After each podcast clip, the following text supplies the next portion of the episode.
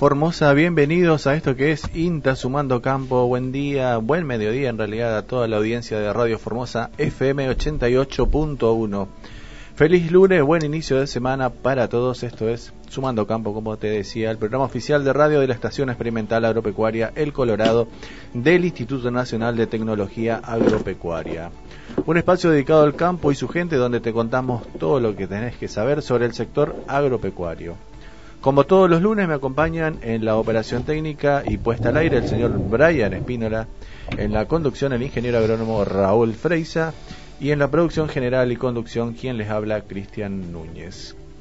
4 de julio, primer lunes del mes, eh, así que comienzo también del segundo semestre. Eh, perdón, me olvidé de saludarlos. Los presenté pero no los saludé. ¿Cómo estás Brian? ¿Cómo estás Raúl? Buen día.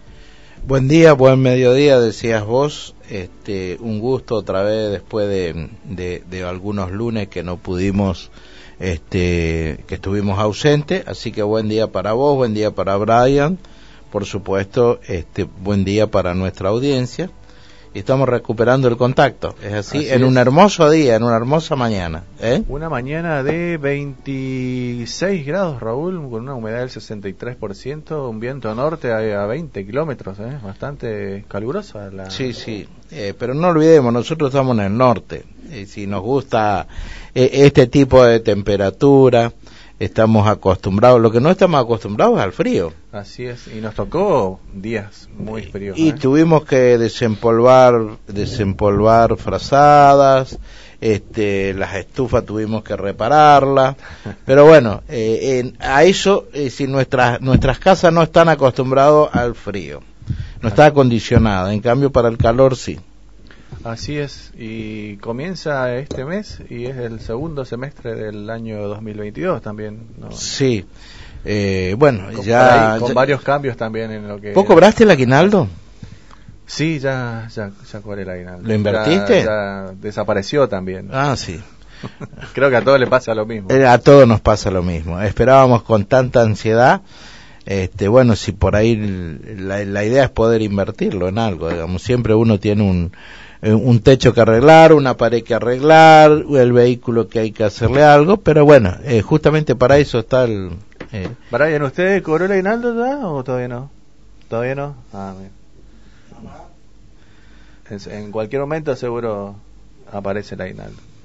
No, como te decía, el tema con muchos cambios en, en, temas actuales, cambio de ministro, vamos a ver cómo nos va en el tema, en nuestro sector, sobre todo en el sector agropecuario, a ver qué, qué políticas pueden llegar a, tomar. Sí, yo creo que eh, un poco eh, lo que veníamos charlando en el camino, em, las condiciones para el campo este, son excelentes, es decir, eh, con esta situación este, mundial se abren los mercados. Y bueno, yo creo que es, es momento bastante auspicioso eh, para el campo. Bueno, pero este, más allá de, algunas políticas que no nos compete este, enumerarlo, porque una que no la manejamos ni la conocemos. Sí sabemos que, este, y tenemos conocimiento que hoy se crea condiciones en el mundo que nos están pidiendo justamente nuestras materias primas.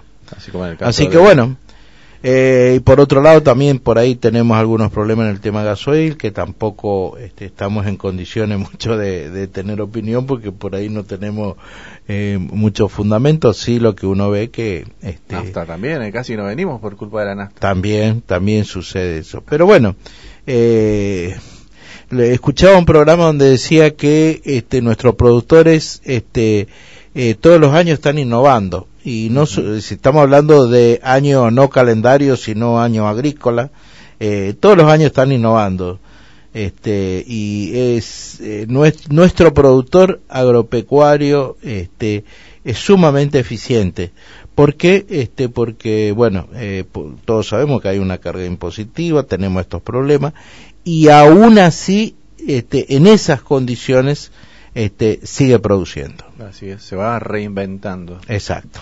Y bueno, hoy tenemos un tema muy interesante para los productores, que es el tema del maíz. Y para ello vamos a tenerlo en el piso eh, al ingeniero agrónomo Walter Ibarra Zamudio, que es investigador del Inter Colorado. Y un poco más adelante vamos a tenerlas a las ingenieras agrónomas Mirta Sosa y Nora Sosa Rolón, también investigadoras del INTA del Colorado, que van a hacer un poco eh, complemento de lo que va a hablar el ingeniero Walter Ibarra Zamudio. Y por supuesto, toda la información del tiempo con la licenciada en Ciencia de la Atmósfera Natalia Gattinoni.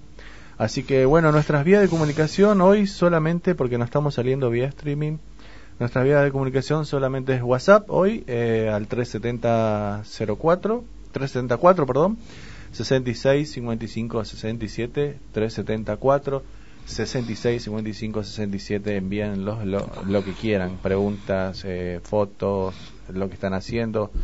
Eh, aprovechenlo al técnico que está, que va a hablar de maíz, así que es una buena oportunidad para, para Cristian, yo creo que hoy, hoy, hoy el, el tema maíz este, bueno, en su momento la, la provincia fue este, eh, algodonera por excelencia, después por razones que, este, bueno, lo comentamos también acá y nuestros invitados por ahí lo, lo comentaron, se fue perdiendo, perdió la rentabilidad, bueno, este, eh, ese cultivo se fue perdiendo. Y tomó auge lo que es el maíz. Me parece que es el, el, maíz ya sea como grano o el maíz como alimento este para para el ganado eh, para terminación. Así que con más razón todavía este justamente hablando de eficiencia efectividad eficiencia este bueno tenemos que contar con nuestros especialistas eh, a través de la radio a través de nuestro espacio de INTA este llevar todo el, todo el conocimiento que poseen nuestros profesionales. Y ya lo tenemos en el piso entonces el ingeniero Walter Ibarra Zamudio. Eh, presentalo Raúl, si te parece. Mira, yo creo que este tenés, vos lo podés presentar eh, y con, con mejor fundamento. Bueno, lo presentamos entonces a el ingeniero agrónomo eh, Walter Ibarra Zamudioles, investigador del INTA del Colorado. ¿Cómo estás, Walter? Gracias por venir. Después vos ampliás tu, tus conocimientos, obviamente. Bueno, muchas gracias y a los dos y a la audiencia. Perfecto, Walter. Eh, te agradecemos. Este, sabemos que este, hay veces los lunes, por ser lunes, es medio complicado. Bueno, así que te agradecemos este tiempo que te tomaste porque te tenemos que traer el Colorado y te devolvemos eh, no sé si está tarde o mañana por ahí si tu señora te está escuchando. bien, era, una humarada que teníamos que hacer. Eh, en realidad, este, te agradecemos porque eh, los años de trabajo que vos tenéis, sobre todo el maíz, este, y tenés mucho conocimiento, bueno, así que te queríamos, este, no, no sé si el término es exprimir en criollo, pero sí queríamos este, que comparta con nuestra audiencia. Eh, Walter, sabemos que estos últimos años, este, vamos a ir de, a lo mejor de atrás para adelante, o estuviste trabajando en, una, serie de híbridos este, que los semilleros este, te brindaron, también fuiste comparando variedades, este, sabemos que son muchos, y bueno, así en síntesis contar un poquitito esto antes de entrar este, a lo que es el cultivo y, todo el manejo del cultivo. Bueno, eh, el maíz es eh, una gramínea que, como bien se sabe, es eh, muy eficiente en el uso de los recursos, pero también demanda mucho de esos recursos y tiene distintos equilibrios desde el punto de vista de densidad, fecha de siembra y temperaturas. Eh, en nuestra zona eh, tiene la capacidad de eh, generar dos fechas de cultivos bien establecidas. Ah, en nuestra zona, Walter, entonces podemos sembrarlo en dos épocas. En dos épocas. Ah, Desde a partir del 20 de julio al eh, la primera quincena de septiembre y después desde el 15 de diciembre a eh, el 15 de enero y nos podemos extender un poco hasta febrero si se dan las condiciones. Esto es lo que por ahí uno conoce como maíz de primera, maíz de segunda, ¿es así? ¿Está bien? Exactamente. Ah, perfecto. Y los tiempos y la duración del ciclo de cultivo está en relación principalmente a eh, las temperaturas que se dan durante el ciclo de cultivo. Pero también el, cultivo generalmente eh, completa con aproximadamente 500 milímetros de agua durante el ciclo y nosotros tenemos en, en las precipitaciones anuales 1100, 1200 milímetros. Y acá hay que hacer la salvedad de que eh, tuvimos años niñas, que son años de bajas precipitaciones, y años niñas, don, niños donde las precipitaciones son superiores a la normal.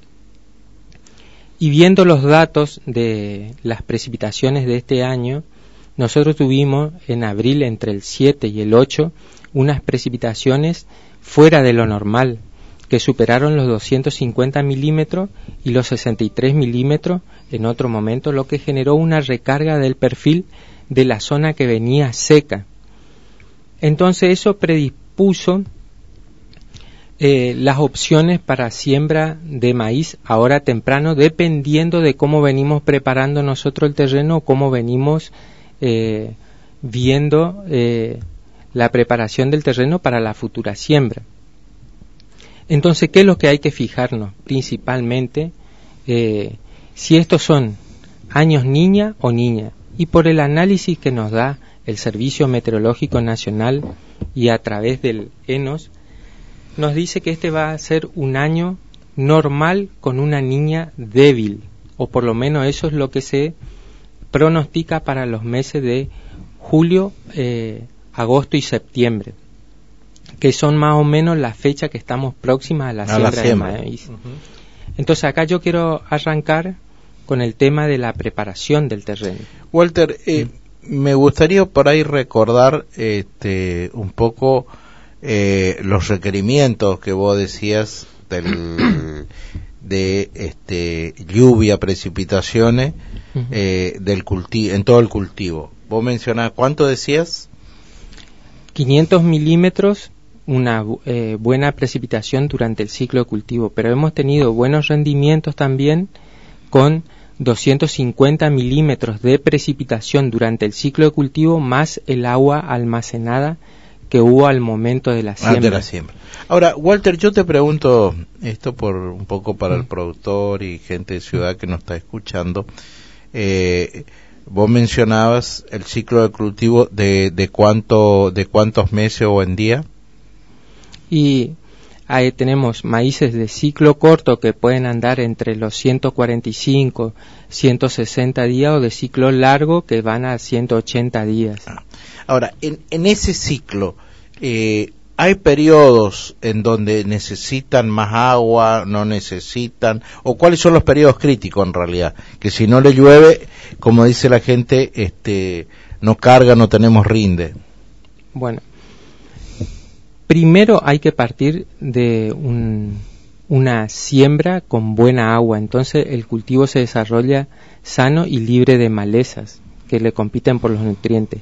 Y el periodo crítico son 15-20 días antes de la floración y 30 días posteriores a la floración, que es cuando se realiza el cuaje de la, del, polen sobre eh, los estigmas y produce la semilla eh, fecunda del ovario, digamos. Claro. Sí, sería el aparato reproductor, donde, se produce la semilla, eh, donde después da a posteriori la semilla. Y volviendo, al tema de preparación del suelo, ¿tiene que tener algún tratamiento especial para, para el maíz con respecto a otros cultivos? Todos los cultivos que nosotros hagamos eh, están enmarcados dentro del sistema de buenas prácticas agrícolas. Buenas prácticas agrícolas quiere decir respetar los lotes ajenos con las pulverizaciones o las prácticas agrícolas y a su vez respetar lo que es los tiempos de carencia de ciertos productos cuando aplicamos, ya sean herbicidas, por el, la cantidad de producto que se le puede pasar al cultivo que viene y que me va a disminuir en los rendimientos que, que ver, o cuando nosotros decimos eh, aplicamos en exceso y podemos generar un, un exceso sobre el cultivo. Entonces, ahí en la preparación de terreno nosotros tenemos que distinguir que hay dos metodologías principalmente, una labranza convencional y la otra la labranza siembra directa. La labranza convencional comienza con un pasado de rastra eh, pesada o un arado que invierte el suelo y eh, hay que esperar lluvia, hay evaporación, se pierde el agua y a los 45 días hay que volver a pasar de nuevo y si es necesario una rastra livianita o una preparación previa a la siembra. En cambio, más o menos siguiendo los mismos tiempos, para la preparación del terreno, nosotros 45 días, dos meses antes, podemos hacer una aplicación de un herbicida cuando recorremos el lote y vemos cuáles son las malezas que nos, nos están generando problemas o nos van a generar competencia, que eso ya lo venimos viendo de, de las campañas anteriores, porque conocemos o recorremos el lote. Y si alguna se escapa, hay que recorrer y ver qué maleza es la que se escapa y volver a seleccionar los herbicidas para volver a aplicar previo a la siembra. Posterior al momento de la siembra, la siembra es la misma en, los dos casos, sea con fertilización o sin fertilización. Nosotros optamos siempre por con fertilización y queremos hacer más siembra directa. ¿Por qué? Porque la siembra directa me garantiza que está muerto el cultivo, la gota de agua golpea sobre, la paja y no entra directamente y tampoco me aplana el suelo y el agua tiene más tiempo para ingresar para penetrar. para penetrar y se incorpora dentro del suelo. En la labranza convencional con la misma labranza yo al dar vuelta el suelo estoy eh, exponiendo semillas que van de, capas inferiores a superiores que voy a tener que destruir con la próxima labranza pero también estoy eh, exponiendo el suelo desnudo al impacto de esa gota de lluvia, al sellado del suelo y al planchado del suelo. Y el agua se escurre y a muchas veces lleva muchos de esos nutrientes. Entonces tenemos menos incorporaciones. Pero ¿por qué hago relevancia a esto? Porque eh, cuando hacemos nosotros los análisis de costo muchas veces, por las condiciones que estamos viviendo, que suben los precios de los agroquímicos, y muchas veces está bajo el, precio del combustible, el productor opta por la convencional o por lo que es lo que más sabe en esta zona. Y nosotros, con el tipo de suelos que tenemos, que son franco, franco limoso, hay unos suelos muy lindos de clase 2 que en la provincia que dan muy buenos rendimientos de maíz hasta 9 toneladas. Pero hay otros que son de clase 3 o clase 4 que necesitan un manejo especial y esos suelos son los que tenemos que cuidar porque más cuando son de textura franco limoso en superficie. Entonces va a ser más fácil para el planchado. Y eh, aquí lo que tiene que ver es que no solo cuando recorremos el lote vemos las dos situaciones, hay que buscarle una solución a las dos situaciones que utiliza el productor, sino que también se pueden medir las formas en las que está el estado del terreno de distintas formas. Una puede ser un análisis químico del suelo previo a la siembra, otra puede ser hacer eh, una calicata, ver si hay raíces, si hay microflora. Claro, para que la gente entienda, vos hablas de calicata. Un pozo. Es un pozo en el suelo. un pozo para ver las raíces. Eh, para, entonces ahí se observa eh, hasta dónde penetran las raíces. Hasta dónde las raíces y con un cuchillo ver si no hay un impedimento, una, impedancia, o un piso de arado o algo que me impida hacer una labranza extra. Desde ese punto de vista, nosotros en la experimental y viendo que el precio de los herbicidas se iban a ir por las nubes, así como de los productos agroquímicos, instalamos y, y con otra salvedad, no hubiendo podido sembrar, no pudimos sembrar el año, pasado maíz híbrido, por el costo de la semilla nos agarró toda la seca. aunque los lotes estaban preparados. Ese terreno no lo dejamos en descanso, nosotros sembramos vicia y avena. E hicimos unos ensayos de avena con y sin promotor, promotores de crecimiento que se producen acá en Formosa por la empresa Provit. Y eh, otros consociados con vicia y avena y avena y vicia sola. Entonces, Ahora, esta semana estamos por medir la producción de biomasa y vamos a ir viendo la cantidad de, de, raíces y cómo luchan contra la maleza eso y la disponibilidad de nutrientes que me queda al final. Entonces después lo vamos a, a traspasar como un, como un screening, uno o dos, eh, eh, o dos híbridos de maíz en donde van a ir con sus respectivas eh, fertilizaciones y no fertilizado para ver el efecto del fertilizante en el caso de las retenciones de alguna gramínea como la como la avena o el incremento de rendimiento adicional que puede tener una vicia y ver los niveles de, fertilidad que tenemos.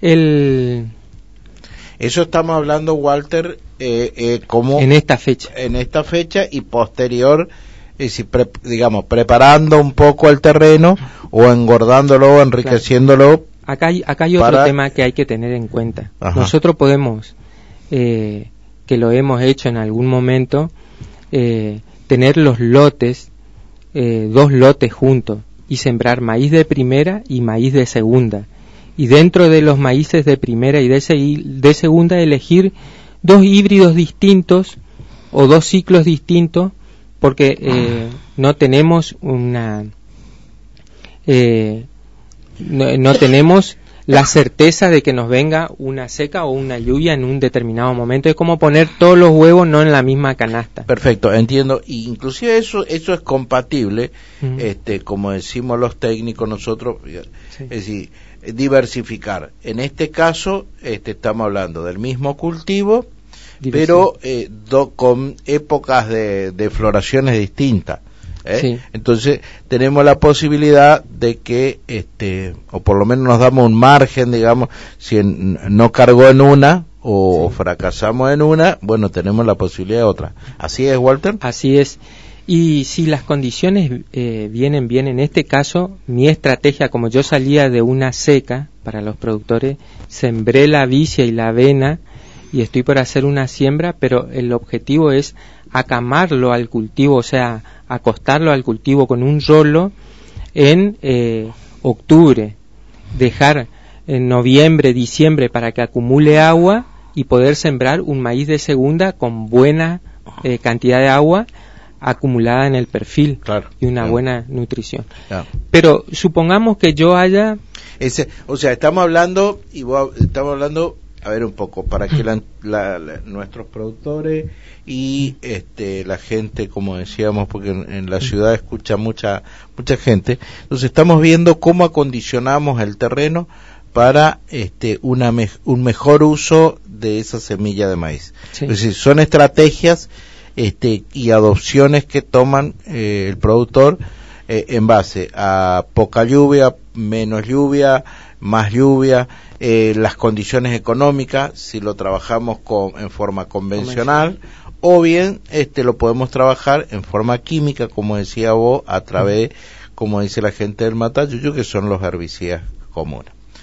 es, esa es un poco la estrategia que nos damos de preparación de suelo y todo. Así es, Raúl, muy, muy bien resumido. Pero bueno, tenemos que hacer un pequeño corte y después seguimos eh, aprovechando. Lo dejamos a Walter que tome un poco de agua. Un poco de agua. Sí, sí, sí, pues lo estamos acribillando. El calor, el viento norte, así que. Así que eh, nos vamos a un corte. Nos vamos a un corte. Enseguida volvemos.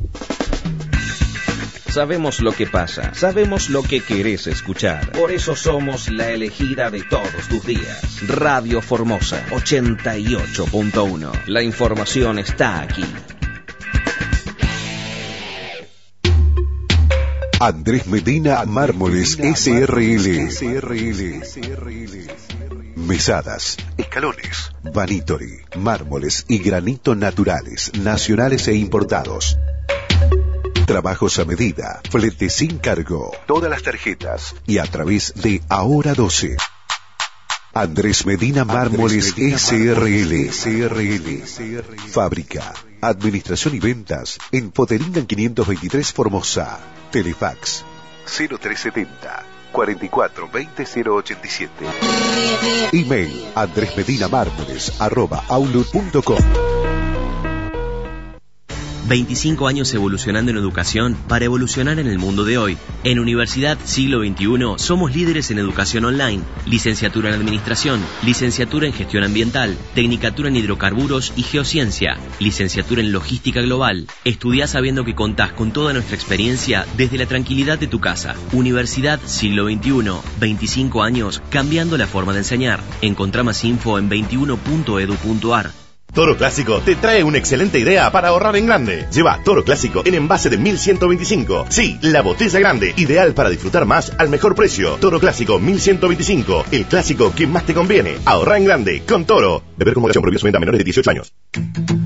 Sigma Construcciones, Corralón, materiales para la construcción, ferretería, pintura, sanitarios, electricidad. Sigma Construcciones, Avenida Néstor Kirchner 4810 o Paraguay 4206. Pedidos al WhatsApp 374 2743 89. Búsquenos en Instagram como Sigma Construcciones. Sigma Construcciones. Último momento, recargado. En Palmares, ahora podés llevarte hasta 180 mil a sola firma. ¿180 mil? ¿Escuché bien? Sí, escuché bien. Y además, bajaron todas las cuotas. Efectivo En Formosa, Moreno 765, local 2, WhatsApp 371 86 79 216. También sucursal en Clorinda. Te adelanto por qué cobrar tu sueldo en Galicia te conviene. Porque puedes pedir un adelanto de sueldo todos los meses a tasa cero por un año. no te digo que te conviene. Empezá a cobrar tu sueldo en Galicia y llévate hasta 36 mil pesos en tu nueva tarjeta de crédito o pedí adelanto de sueldo a tasa cero durante un año. CFT, ATNA, IT, a 0%, adelanto de sueldo a tasa 0% por 12 meses, válido hasta el 31 del 12 de 2021, otorgamiento de tarjeta de crédito vigente hasta el 30 del 9 de 2021, vigencia y condiciones en bancogalicia.com. Denuncia ahora si fuiste víctima de una estafa o caíste en una. Llama al 0800 888 0088, línea exclusiva de estafas telefónicas y digitales de Banco Formosa. Está disponible todos los días las 24 horas. También podés denunciar enviando un mail a atención al usuario arroba bancoformosa.com.ar con el asunto seguridad. Clínica del Ángelo SRL. Internación General y Unidad de Terapia Intensiva. Habitaciones privadas. Especialistas en atención clínica, ginecología, traumatología, cirugía general, nutricionista, psicología, neurología. Servicio de diagnóstico por imágenes, tomografías, ecodoppler. 20 años de atención a la comunidad de Formosa. Clínica del Ángelo SRL, Avenida Italia 1654, teléfonos 44 21 024 o 44 21 133, Formosa. Para realizar tus proyectos, con la confianza y seguridad en todos los productos, visita Ferremax. Trabajamos con las marcas más importantes del mercado. También realizamos servicio con camión atmosférico, servicios de grúa y servicios de tanques de agua. Te esperamos en Avenida González Lelón 1418 o consultanos al teléfono 4432 981.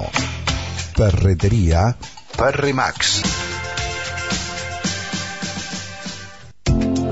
La excelencia médica en diagnóstico por imagen en un solo lugar. CEDIC, Centro de Diagnóstico por Imagen Computada. Tecnología de vanguardia para sus estudios. CEDIC, tomografía helicoidal y axial, mamografía digital, ecografía general, ecocardiograma y ecodoppler color cardíaco, periférico, fetal y de miembros inferiores. Además, consultorios de flebología, ginecología, neurología, reumatología y médico clínico. Te esperamos en el Centro de Diagnóstico por Imagen Computada de lunes a viernes de 8 a 12 y de 16 a 20 y los sábados de 9 a 12. Atendemos por orden de llegada, obras sociales, consultas al 44 30 092 y 44 30 367. Saavedra y Eva Perón. CEDIC, alta definición en diagnóstico por imagen.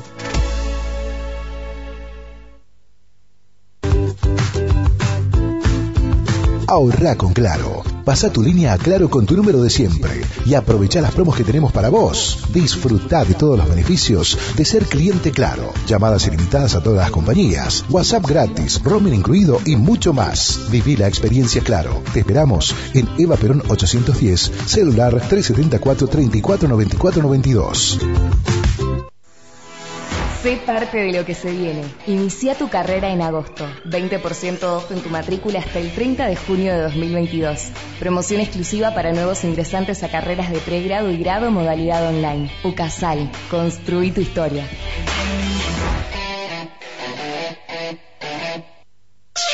Es el tiempo de cuidar a tu familia. La salud es prioridad en el momento que vivimos. Por eso, no aceptes menos de lo que vos y los tuyos merecen. Afiliate a la cobertura médica Mosaísta. Planes ajustados a tu realidad económica, con la atención personalizada y eficiente que tu familia merece. Plan Premium, Rebel, Kids, PMO. Cuidamos la salud de todos en casa. Consultanos por WhatsApp al 3704-798519 o visitanos en Moreno 283, primer piso, oficinas 7 y 8, Formosa. Superintendencia de Servicios de Salud 0800-222 Salud 72583. 88.1 Radio Formosa, la que te informa.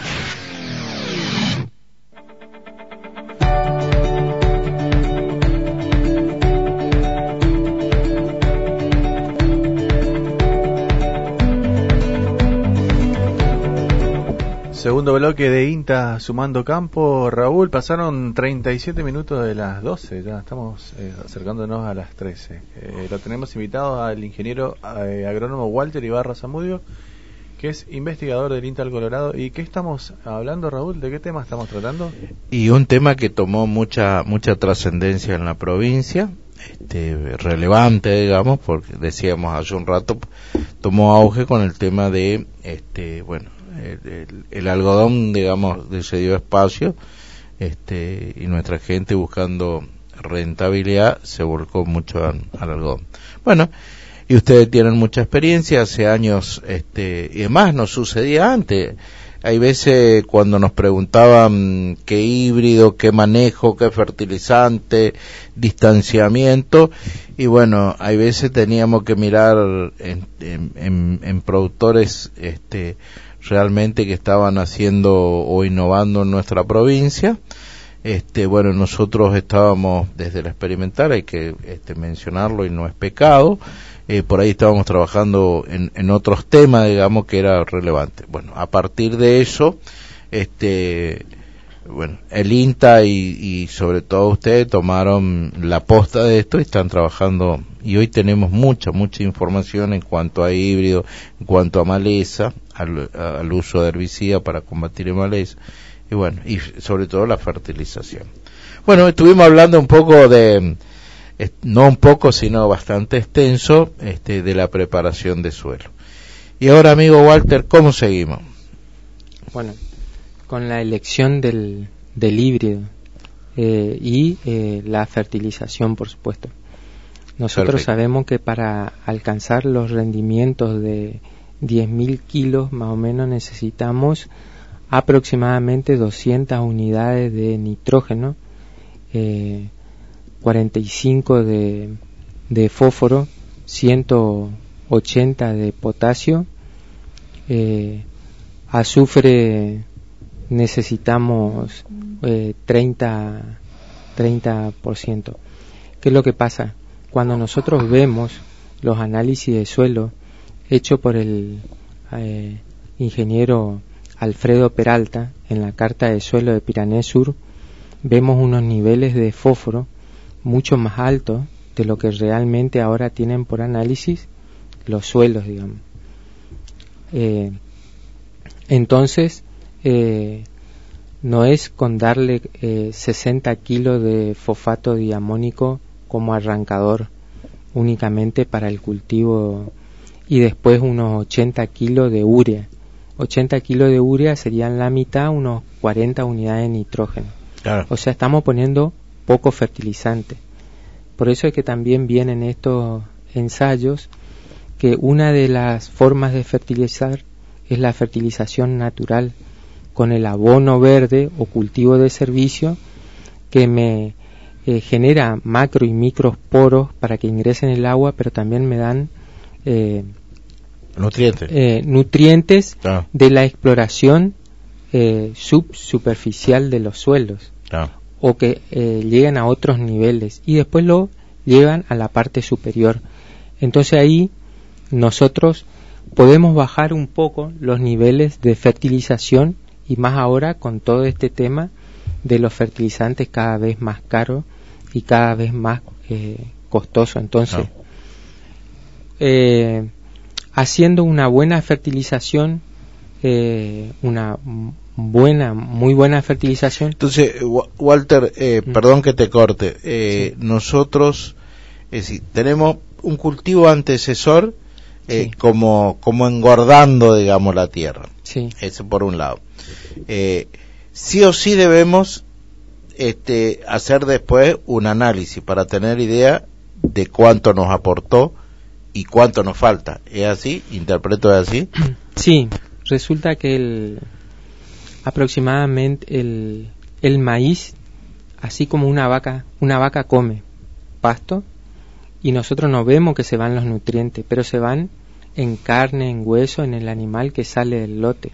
Claro. Así como esa pastura necesita ser fertilizada, el maíz también lo fertilizamos, que es más común en la, agricultura fertilizarlo, pero parte de esos nutrientes se van, se van exportados en el grano. Exacto. En el grano. Y más si nosotros lo cosechamos y le damos consumo animal. Y ahí es nosotros podemos hacer heno, heno de picado fino o un método cracking que es el que te rompe la semilla y va al, heno más digestible todavía para consumo animal. Entonces, cuando yo digo saqué grano, saqué una proporción de nutrientes que se están yendo en el grano. Pero cuando yo digo coseché toda la planta, no solo estoy cosechando lo que va al grano, sino en todo lo que va en la parte aérea de la planta hasta los 10 centímetros donde pasa la, la cuchilla de corte entonces aún mayor la extracción que hacemos de ese suelo. Entonces, por consiguiente, la fertilización va a ser mayor.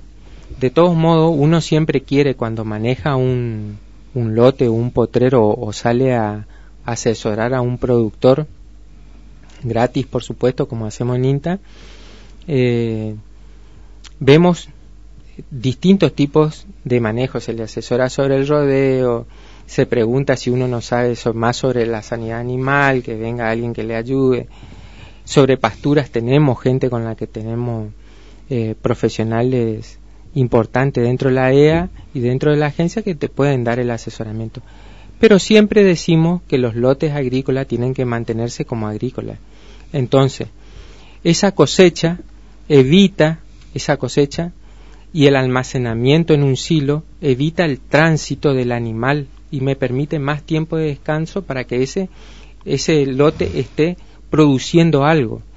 Y lo que nosotros decimos es producir algo es, estamos en un ambiente en donde existen altas temperaturas que podemos verle si eh, vemos el, eh, en el Servicio Meteorológico Nacional, altas temperaturas en verano o en invierno. Hoy estábamos hablando de que ya hace calor y hay linda temperatura, entonces ideal para el crecimiento de, de las malezas, que nos van a estar ocupando otras cosas.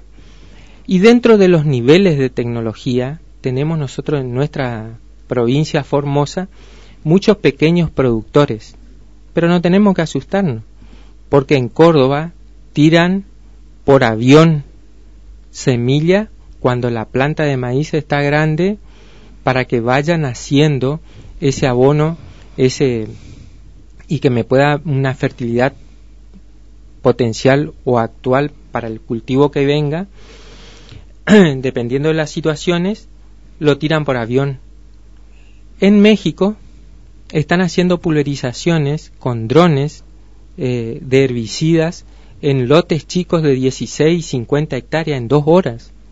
Y esos drones se pueden utilizar más adelante para la eh, diseminación de semillas de especies en el momento que, que nosotros querramos. Entonces no vamos a necesitar la super máquina que nos venga a, eh, o un avión que venga a, a, desparramarnos los fertilizantes o los productos, digamos. Walter, eh, yo creo que son tecnologías que, este, inclusive, eh, cuando nosotros vemos los problemas, los problemas a niveles provinciales, eh, me refiero a la parte agropecuaria y también las oportunidades y vemos también que este en lo que vos decías eh, hoy existe toda esta tecnología este, para la parte agropecuaria que son buenas.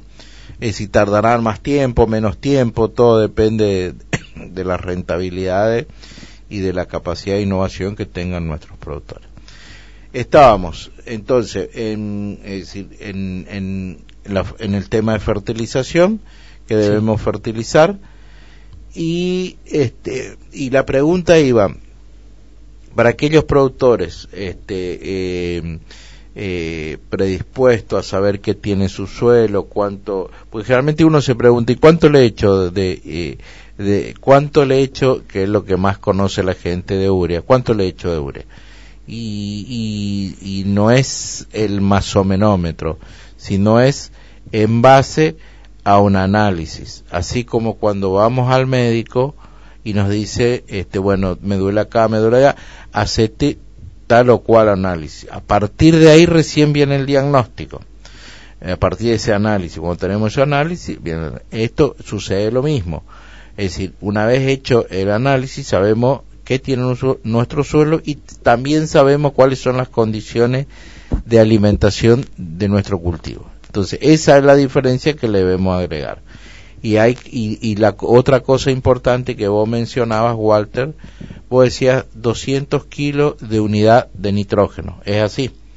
Que no es lo mismo que ponerle 200 kilos de urea. Acuérdense que la urea es 45, 46%, 46%, eh, 46, 46%. de nitrógeno. O sea que siempre, si hablamos de 200 kilos, tiene que ser 400. ¿Es así, Walter? Exacto. Bueno, estas son las cositas que este, debemos tener muy claro. Aparte, el, en el caso si vamos a hablar de fertilización de nitrógeno, el nitrógeno es un elemento muy móvil y se encuentra en el ambiente.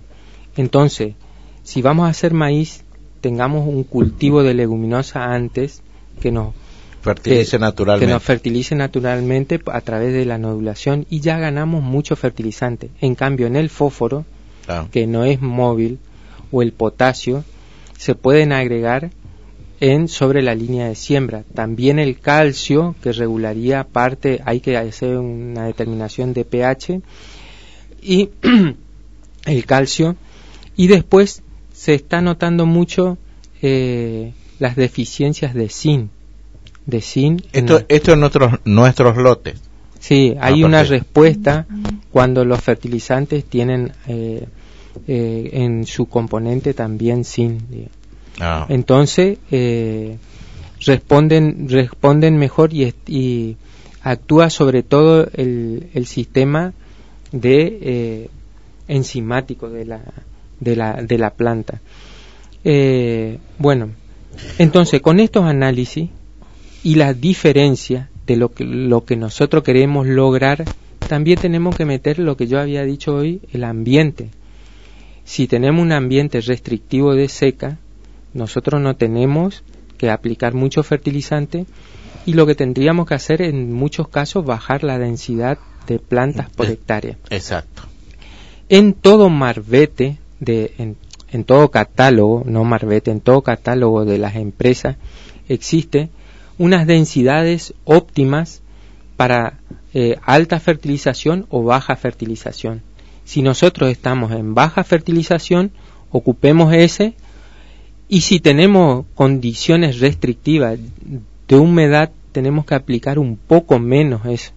¿Qué es lo que pasa? Al haber menos plantas, menos plantas en la superficie, va a tardar un poco más en cubrir el suelo y vamos a tener que ser más eficiente en el control de esas malezas, ya sea Ah. mecánica o sea eh, química. Ahora, eh, Walter, eh, hablemos un poco de eh, distancia, no, no sé cómo miden ustedes, si este plantas por metro cuadrado, planta por Planta metro por- lineal, eh, si cuán- cómo, cómo sería, si tomemos un suelo, no sé, este no no no no de aquellos suelos que vos mencionabas, clase 2, este, sino un suelo medio y eh, qué cantidad de planta, teniendo en cuenta, por supuesto, humedad, eh, tipo de suelo, en fin. Sí. Suponiendo que sea una planta eh, pequeña y que hace mucha traslocación de asimilado, o sea que no es una planta extremadamente grande, andaríamos en los 50.000 50.000 plantas por hectárea. O sea que quiere decir que a 0,52 metros de distancia en el surco, si yo tengo, tengo que dividir 100 dividido 0,52, me da que cumplo con 19.230 metros lineales. Ajá. Entonces, para llegar a las 50.000 plantas, tengo que aplicar 2,5, 2,6 plantas tengo que tener Por metro cuadrado. por por eh, metro lineal. Ah, metro lineal. Por metro lineal, Ah, porque está- le saco, porque ¿qué es lo que pasa? Cuando vamos a sembrar, nosotros paramos la sembradora. Ponemos el cambio que nos dice la cantidad de semillas que nos tira por metro lineal y damos bastante vueltas de la rueda hasta que decimos recorrió 20 metros, recorrió 40 metros, contamos cuántas semillas y empezamos a dividir, entonces uniformamos. Y el otro tema es que el maíz, eh, la siembra, prestarle mucha atención, se siembra a dos, a dos pulgadas de profundidad o dos veces y media el diámetro de la semilla, si uno tiene una semilla chica, digamos. Claro. o sea, cuando decís, ¿cómo decía Walter? ¿Tres pulgadas decía? Dos pulgadas. Dos pulgadas. Estamos hablando de seis, Eh, 5 centímetros. 5 centímetros. 5 centímetros de profundidad. Y donde el nivel de, de agua esté, eh, haya humedad Haya en humedad. el suelo. Entonces, eh, es importante que la semilla quede bien establecida y compactada y entonces todas emergen a la vez. Al mismo tiempo. Al mismo tiempo. ¿Qué pasa si yo tengo la sembradora que va a toda velocidad? porque el tiempo? porque esto? porque lo otro? Eh, el tren de siembra puede ir saltando y me deja a distintas profundidades la semilla. Entonces va, unas van a emerger antes que otras. Ah. Pero en, esa, en ese tiempo que tardan en emerger, pierden mucha energía y a su vez la otra plantita ya está produciendo área foliar, que a la larga va a terminar reprimiendo parte de la luz, del agua y de los nutrientes y no están todos en la misma competencia. Claro. O sea, esto es importante lo que vos decís, Walter, sobre todo cuando por ahí este, se hace servicio, este, Sí. de, de estar controlando permanentemente esto, porque el éxito eh, o bien el fracaso también este, se corresponde, este, eh, y es importantísimo eh, el- la siembra en sí. La siembra. La siembra en sí. Bueno, entonces tenemos, eh, ya la, tenemos la fertilización, tenemos la siembra. Eh, ¿Cómo continuamos el cuidado? Bueno, en dentro de las estrategias de cuidado, que eso van a hablar las ingenieras, No, nosotros, no, me refiero eh, al, al cultivo en sí, ya, al, al cultivo. Bueno. Con este- hay maleza, menos maleza, mm, pos. Eh, normalmente tenemos que aprender a usar más los herbicidas residuales. ¿Qué es lo que digo yo los residuales? Los que me dejan una ventana de 30 a 45 días.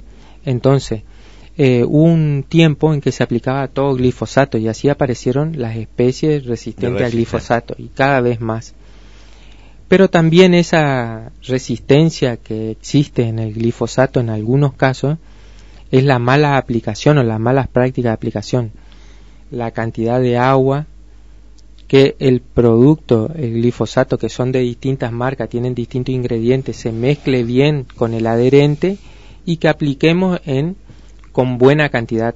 Muchas veces eh, con nuestras altas temperaturas o nuestras eh, altos vientos. Eh, no, vientos no, porque hay una velocidad de viento normal Ajá. en la que se tiene que aplicar.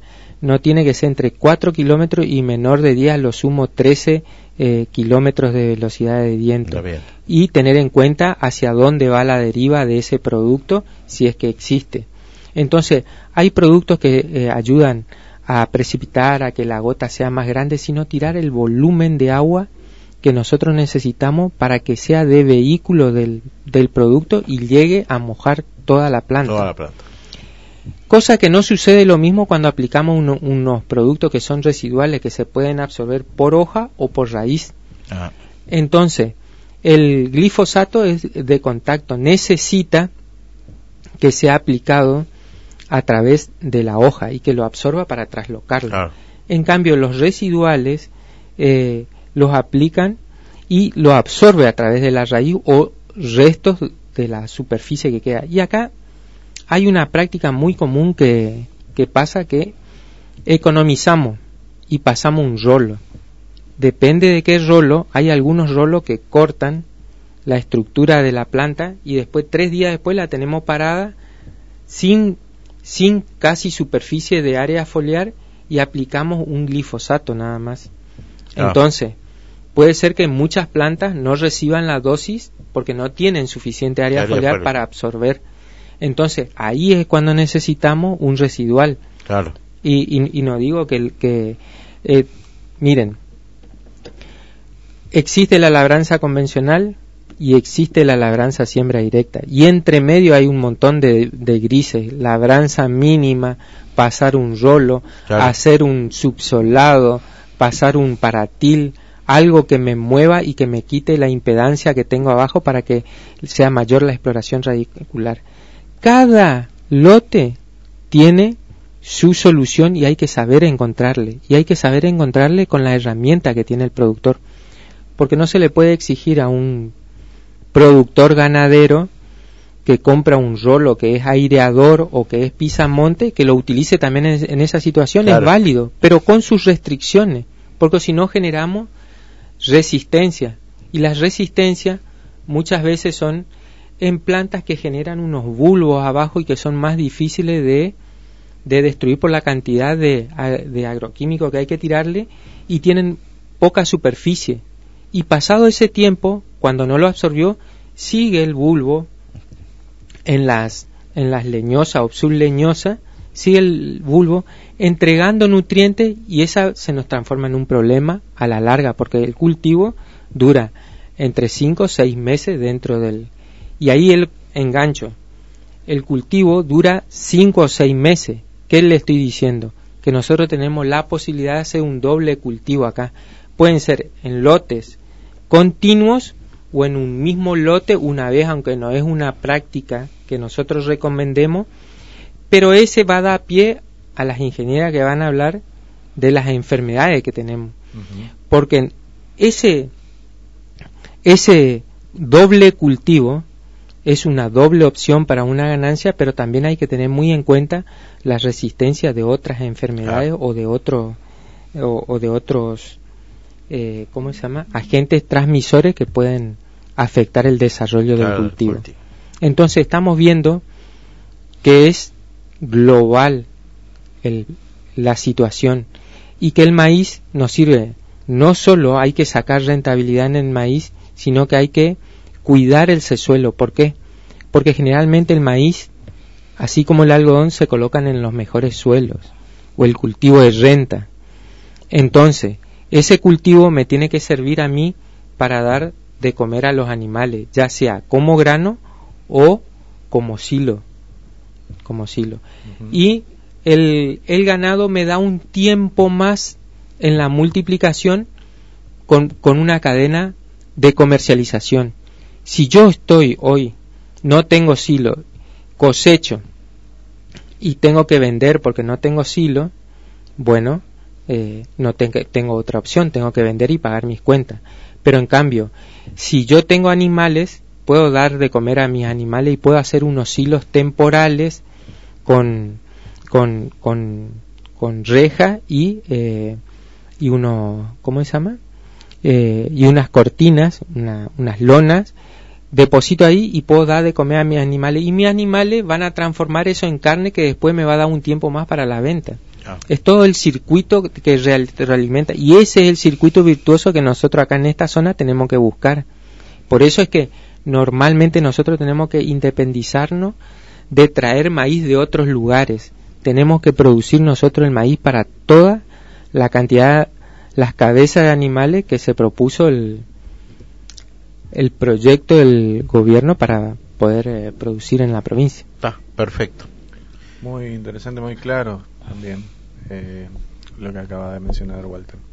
Tenemos que hacer un corte nuevamente, Raúl, y venimos en, en breve, en minutitos. Bien, perfecto. ¿Lo dejamos descansar nuevamente? Lo dejamos descansar. Bien. 88.1 Radio Formosa, la que te informa. En la Curva Ferretería tenemos todo para la construcción. Cemento, cal, arena, piedra, hierros, sanitarios, pinturería, materiales eléctricos. La Curva Ferretería, Avenida Juan Domingo Perón 446, Formosa. Teléfono 370 44 20 035. Email lacurvaconstrucciones@hotmail.com. Juanse en Formosa, el líder de los ratones paranoicos, se presenta festejando sus 60 años de vida con un repaso de toda su música y sus grandes éxitos. Sábado 6 de agosto, en el Salón Valderrama. Conseguí tus entradas anticipadas en alpogo.com o en los puntos de venta en Formosa, Minimal, Punto Norte Kiosco, y el Agite Rock. En Clorinda, La Cornisa Bar Pool. En Pirané, Carmona Bar. En Riacho G, Fox Motos Repuestos. Juanse en Formosa, 6 de agosto. Único show en el NEA. Invita FB Producciones. ¿Le falló la batería? ¿Necesita urgente una batería en su pueblo, en su casa, en el campo? Lino Capra está para ayudarlo. Llamando al 44 38 677, Lino Capra le envía la batería contra reembolso. Sí, contra reembolso. Lino Capra, la batería que viaja hasta donde usted la necesita. Anote 44 38 677. Lino Capra Baterías, Avenida Butniski, 1980. Por sus esmerada atención. Por sus grandes ofertas, somos el mejor. Almacén Supermercado Vilca, distribuidora mayorista minorista. Date el gusto de compartir. Vilca lo hace posible. Por sus bajos precios y su esmerada atención. Somos la mejor opción para toda situación, excelencia en precio y calidad. Lo que busques encontrarás en Ferretería la mejor atención de la ciudad. Desde 1985, Ferretería Román brinda la mejor atención a sus clientes y ahora con su showroom, una amplia sala de exposición, los espera en Gundiski 2616. Teléfono 4452-189. Estamos en Facebook e Instagram. Para ventas online, nuestro WhatsApp es 374 95 62 10.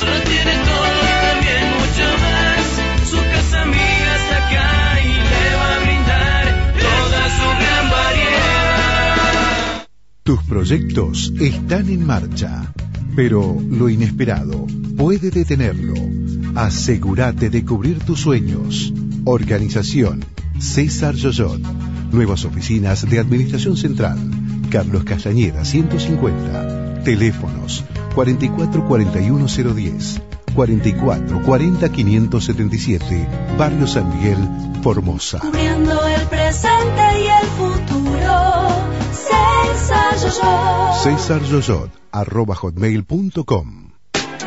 Medicap, medicina de cabecera, servicios de áreas protegidas, traslados dentro y fuera de la provincia, control de alcotés, control de ausentismo. Medicap, medicina de cabecera. Estamos en Junín 280, Formosa Capital. Teléfonos 44 28 941 y 44 22 023. Medicap, medicina de cabecera. Eureka Librería. Todo para la escuela, comercio, oficina. Fotocopias, impresiones, plastificados, apuntes universitarios, insumos de informática. Se reciben listas escolares, comerciales, plataforma web para generación de factura electrónica móvil, consultas por envíos a domicilio.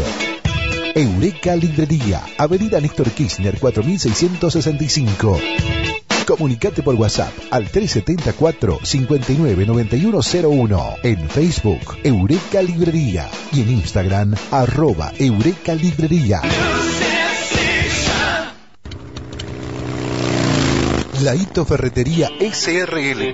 Sanitarios, electricidad, instalaciones para gas, caño fusión, pinturas, látex interior y exterior, bañeras e hidromasajes. Aceptamos tarjetas, Visa, Mastercard y Chihuahua.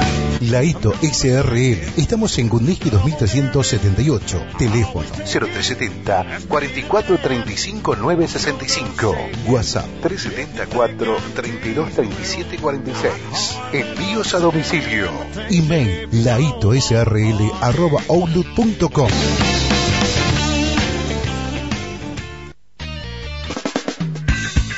Sabemos lo que pasa, sabemos lo que querés escuchar. Por eso somos la elegida de todos tus días. Radio Formosa 88.1. La información está aquí.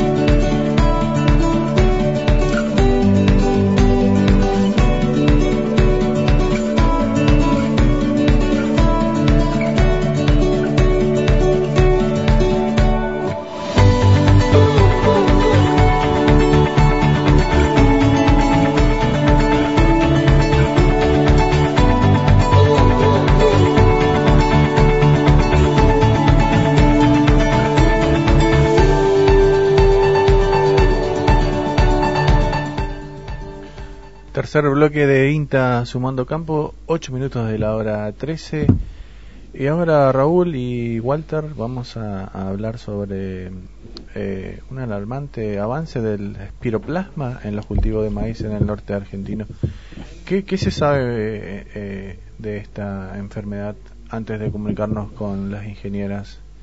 ¿Hay alguna, hay alguna noticia? No, es que hay eh, dentro de los maíces hay maíces que son tolerantes, no hay resistencias. Entonces el avance de, de esta enfermedad eh, transmitida por un vector hace que eh, eh, me merme la producción. Al mermarme la producción, eh, si yo no tenía identificado qué material era resistente, estoy en un serio problema, digamos. O sea, esto eh, esto es una, una, a ver, en estos últimos años, quizás a lo mejor en nuestra zona este, sea, sea una cosa reciente, ¿es así, Walter? O, Sí. o vos ya notabas esto eh, hace tiempo atrás en los cultivos? Eh, bueno, nosotros venimos viendo eso, que había una presencia esporádica, pero el vector se multiplica. Yo quiero que la- las chicas son Ah, entomólogas. Claro. y fitopatóloga eh, lo expliquen porque yo lo puedo explicar y perfecto entonces la tenemos en comunicación telefónica a las ingenieras agrónomas Mirta Sosa y Nora Sosa Rolón cómo están muy buen día mediodía ya eh, Walter Brian Raúl y Cristian te saludamos cómo estás Mirta buen día Hola, ¿cómo estás? Cristian, un saludo desde acá del Colorado Formosa. Estamos acá con Nora. Hola, buenas tardes, buenos días. Buen día todavía para nosotros, nos pasó todavía, estamos acá con Walter y, Cristian, nuestro operador que este nos insiste que vayamos a comprar chip a pesar de que ya hemos cobrado, pero bueno, lo estamos cuidando. Bueno, no, es, un placer, este, eh, gracias por, por prestarnos un poco el tiempo. Pero bueno, eh, estábamos hablando un poco del cultivo, el manejo, con acá con eh, Walter eh, y compartiendo algunas cuestiones eh, que él tiene experiencia y nos quedamos rengo porque nos faltaba la parte, sobre todo esta última enfermedad que este, apareció y nos está impactando mucho y que a veces se desconoce. Nos decían nuestros profesionales en extensión que muchas veces por ahí no se los reconoce bien. Y bueno, ¿a quién vamos a recurrir? A ustedes que conocen. Así que bueno, cuéntenos un poquito sobre esta enfermedad.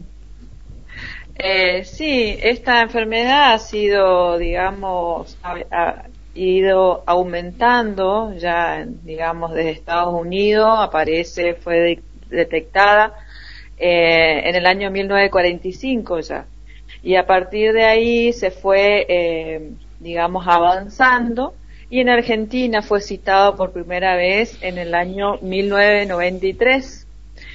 Generalmente, eh, digamos, es, ahora se volvió eh, una enfermedad endémica, es decir, que está presente en nuestra zona. Están todos los factores para que se siga multiplicando, ya que es una enfermedad eh, que se disemina a través de un vector, que más adelante lo, hablará mi colega, que es Nora. Y eh, el agente causal es, un, es una bacteria, eh, es una bacteria prácticamente sin pared, que pertenece, digamos, a la clase de molicutes, que generalmente se limitan este tipo de, bacterias al floema, y eh, es una bacteria que no se la puede eh, cultivar en forma como medios cultivos eh, tradicionales como, como otros tipos de bacterias.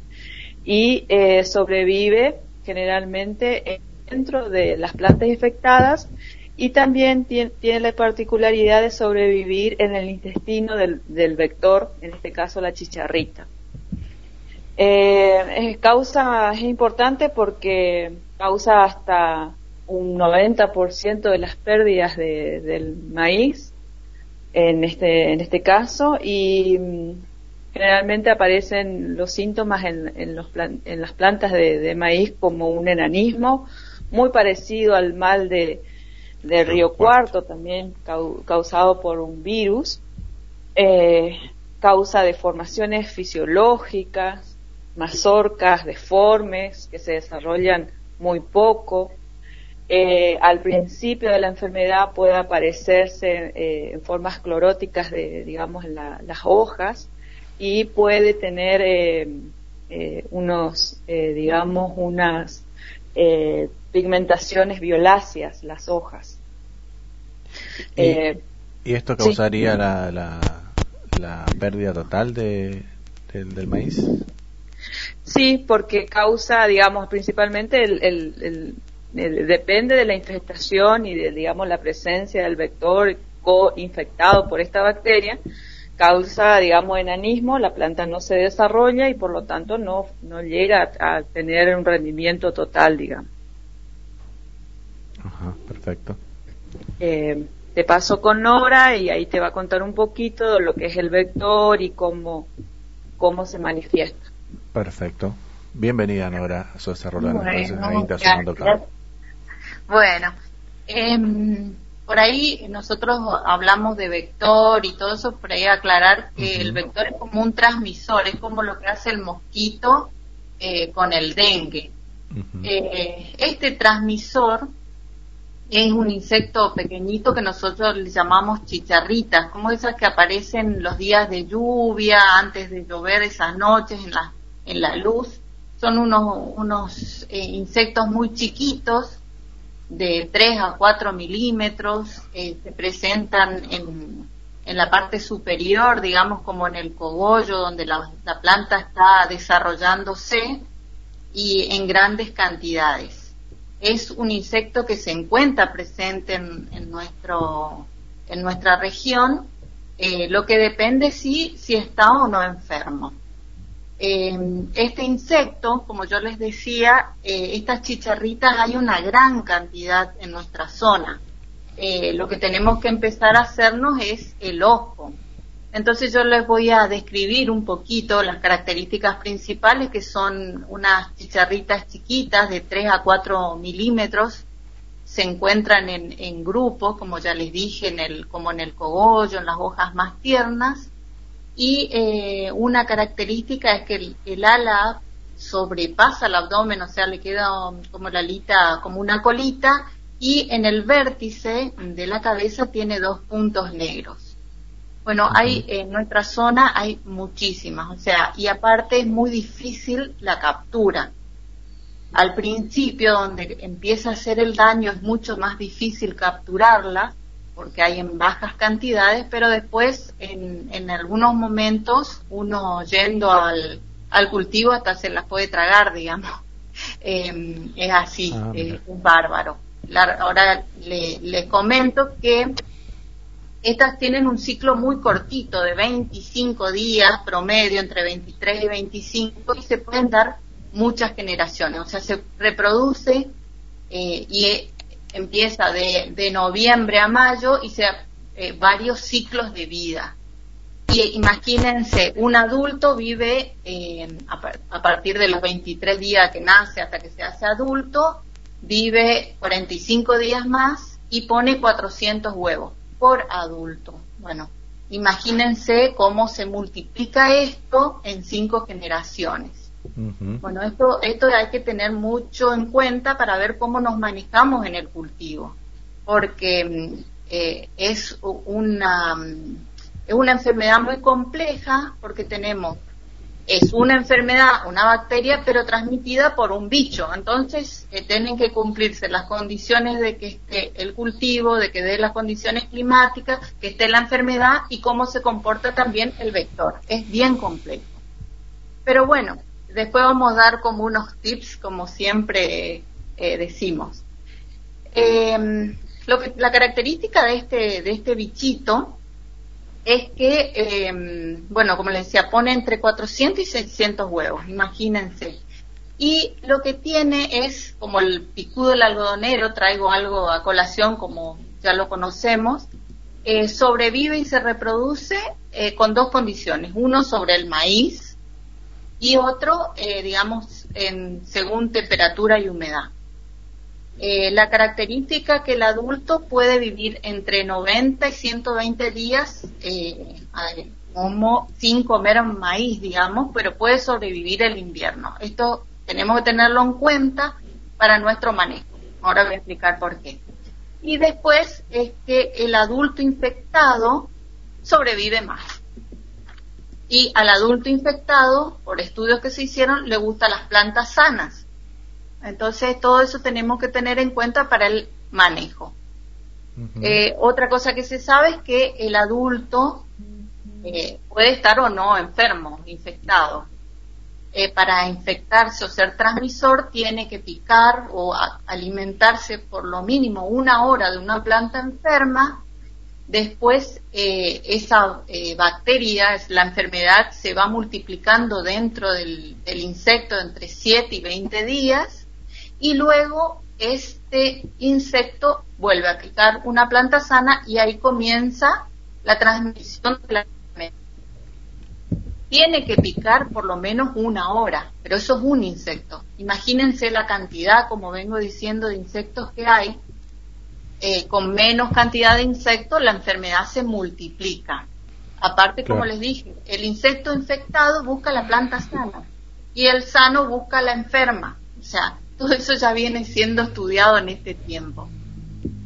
Entonces, eh, tenemos que, que- que ver bien. Eh, otra cosa importante es ver el cultivo. Nosotros tenemos eh, visto que el problema aparece desde la emergencia, o sea, una planta es susceptible, su periodo de susceptibilidad o que se pueda enfermar, es desde que emerge hasta B12, o sea, hasta toda la parte vegetativa, ¿no es cierto? Eh, por lo general la semilla viene tratada, viene tratada de cuando uno compra, las- los semilleros ya hacen un pretratamiento con neonicotinoides que nos dan un margen de, digamos, De protección sería. de protección. Y entonces nosotros tenemos que ver de manejar tanto al insecto como que no se nos multiplique desde B2 hasta B12. O sea, nos da un margen de, de unos días. Pero igual tenemos que estar atentos. ¿Por qué? ¿Qué pasa? Porque nosotros recién detectamos la planta enferma cuando ya está en R4, R5. O sea, la planta ya está desarrollada y vemos recién cuando vimos que no tiene fertilidad, que tiene pocos granos, que la planta quedó enana, que tiene muchas mazorcas. Entonces tenemos que prestar atención y para eso existe lo que nosotros llamamos el monitoreo. En, en el monitoreo es ir viendo cómo eh, está el cultivo respecto a esta chicharrita.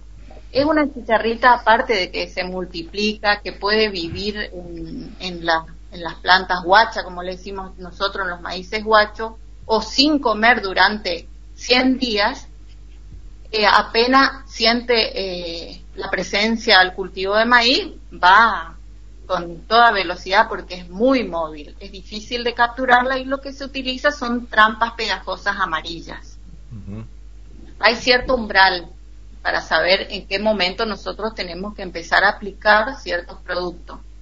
Pero es relativo porque también sabemos que eh, parte nomás de estos insectos quedan adheridos, otros van directamente al cultivo, o sea, si no los arrasó en el vuelo, no quedaron pegados. Y aparte, se sabe que la mayoría que queda pegado son los machos, o sea, las hembras, ya estamos teniendo la mitad de la verdad. Entonces, eh, es una, una cosa bastante compleja, pero tenemos que hacerla. Sobre todo teniendo en cuenta eh, que nosotros por ahí no controlamos muy bien nuestro, nuestras plantas guachas, quedan plantas en los bordes, quedan plantas en, lugares abandonados, se vuelven a salir los maíces y es una fuente de, de, de crecimiento y de multiplicación, tanto de, pla- de plantas enfermas, de, eh, de, de estos insectos, de la chicharrita, entonces eh, es una manera de que tenemos que eh, controlar. En el caso de que el productor detecte una planta enferma, ¿qué debería hacer Nora? Eh, eliminarla directamente, eliminarla, sacarla y eliminarla. Eh, lamentablemente ya vamos a estar eh, tarde, porque como te digo, ya lo detectás cuando la planta termi- está terminando su ciclo. Claro, Vas a ver hojas rocas, hojas con rayas blancas, como dijo Mirta, con, con, eh, eh, muchas espigas, petiza, con muchas raíces, eh, eh, raíces afuera y pocas raíces eh, en, en profundidad. Entonces lo que tiene que hacer es tratar de eliminar la fuente inóculo que nosotros llamamos así a la planta enferma para que no siga enfermando y multiplicándose, dejar ese, ese lugar por un periodo no menor a 100 días y eh, rotar. O sea, como vimos que eh, esto se desarrolla sobre eh, plantas de maíz, se multiplica sobre plantas de maíz, tenemos que ponerle otro cultivo, Claro. a eso nosotros llamamos rotación, para que eh, no encuentre su alimento y disminuya la población, se vaya muriendo y se vaya eh, bajando la, la intensidad. Perfecto. Eh, acá no sé si eh, Wal- Walter o Raúl tienen alguna consulta. No, eh, me parece muy bien lo que dijo Nora y Mirta. Eh, y el, inconveniente que nosotros tenemos en nuestra zona es que eh, lotes no del productor, pero lotes contiguos pueden estar sembrados y son refugio para esta chicharrita y por la acción del viento o la dirección del viento se pueden desplazar bastante kilómetros y caer sobre la sobre nuestro cultivo. Entonces ahí es importantísimo, como decía Nora, el monitoreo. Y una vez eh, que se encuentra con estas trampas eh, y en, el proceso de monitoreo existen esos productos agroquímicos para aplicar, pero es una medida de salvataje, digamos, en donde tratamos de cuidar hasta que lleguen a más de B12 con residuo de ese producto donde el insecto pica y muere. ¿Qué es lo que pasa? Cada vez que la chicharrita haga más daño sobre plantas más chicas, más van a ser los efectos. Entonces, si nos agarra cuando ya es más grande, igual vamos a poder tener un, cultivo. El tema es cuando nos agarra en, B1, B2, plantas muy chicas, la sintomatología, porque hay mucha bacteria o molicutes, muchos, en eh, una plantita muy chiquita. Entonces los síntomas se, se notan muy rápido. Bueno, mm, no sé si querés agregar algo más, Nora, Mirta. Sí, nosotros lo que vemos y lo que ha sucedido también es que tenemos eh, la plantación o la siembra muy escalonada. Entonces comenzamos por ahí muy temprano y para las de primavera, digamos, y ya cuando llegamos a la de verano, que por ahí son nuestros fuertes, está muy infectado, o sea, tenemos una carga muy importante. Entonces lo que se aconseja también es como achicar de esa ventana de, siembra, acumularla, como muy parecido con lo que se aconseja para picudo, digamos. Claro. Concentrar, mantener limpieza, buscar plantas resistentes, eh, bueno, tolerantes. tolerantes, exactamente. Perfecto, entonces, muchísimas gracias eh, Mirta, Nora, por su participación acá, por un complemento a lo que está hablando Walter en el piso. Buen inicio de semana y bueno, nos vemos eh, cuando volvamos al Colorado. Bueno, gracias, saludos. Gracias, gracias. Gracias. Bueno, seguimos entonces con... Pasaban las ingenieras agrónomas eh, Mirta Sosa y Nora Sosa Rolón, investigadoras del INTA del Colorado. Al igual que nuestro invitado del piso, el señor eh, Walter Ibarra Zamudio. ¿Qué nos quedaría, Raúl, para... Bueno, yo creo que eh, hemos, hemos hablado bastante del cultivo de maíz, este, hemos visto todo el proceso.